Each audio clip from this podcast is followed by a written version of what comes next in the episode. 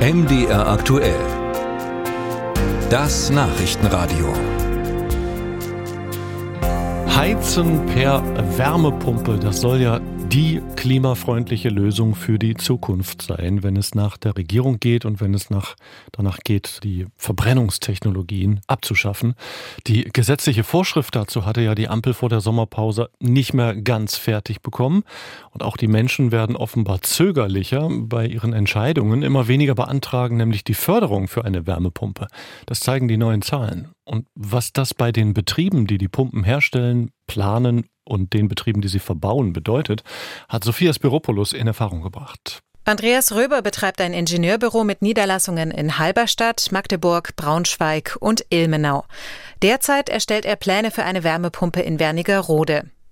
Wärmepumpen machen etwa drei Viertel seiner Aufträge aus. Aber jetzt kommen immer seltener Anfragen. Das hat eigentlich vor der Sommerpause der Bundesregierung im Juni, Juli angefangen wo es dann im Prinzip nicht zum Abschluss des Gebäudeenergiegesetzes kam. Seitdem würde ich sagen, ist die Anfrage oder auch ich selber bearbeite ja auch Förderanträge um gut die Hälfte zurückgegangen.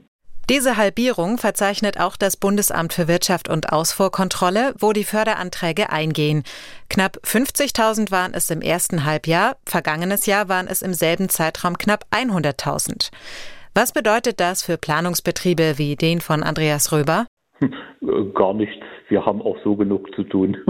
Wärmetechnik sei ja nicht alles. Lüftungs- und Klimaanlagen werden immer gefragter und auch die Aufträge für barrierefreie Bäder häufen sich bei den Betrieben, berichtet Röber, der auch Landesinnungsmeister und im Vorstand des Fachverbandes Sanitärheizung Klima Sachsen-Anhalt ist. Und dann sind da noch die zahlreichen kurzfristigen Aufträge für Gas- und Ölheizungen.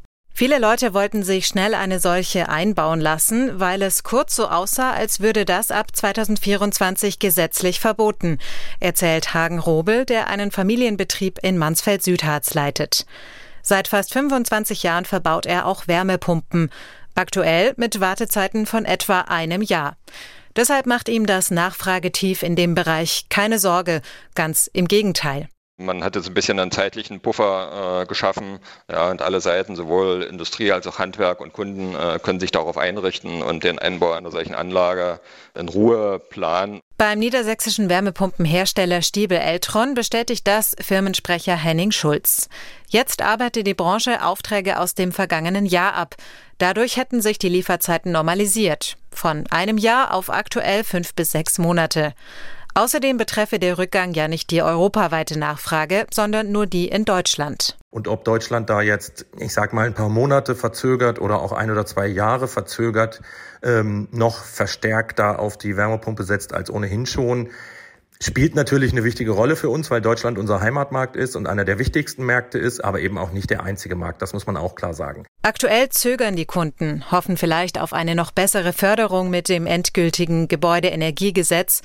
Wenn das steht, dann kommen auch wieder die Bestellungen für Wärmepumpen. Da sind sich alle drei Befragten sicher.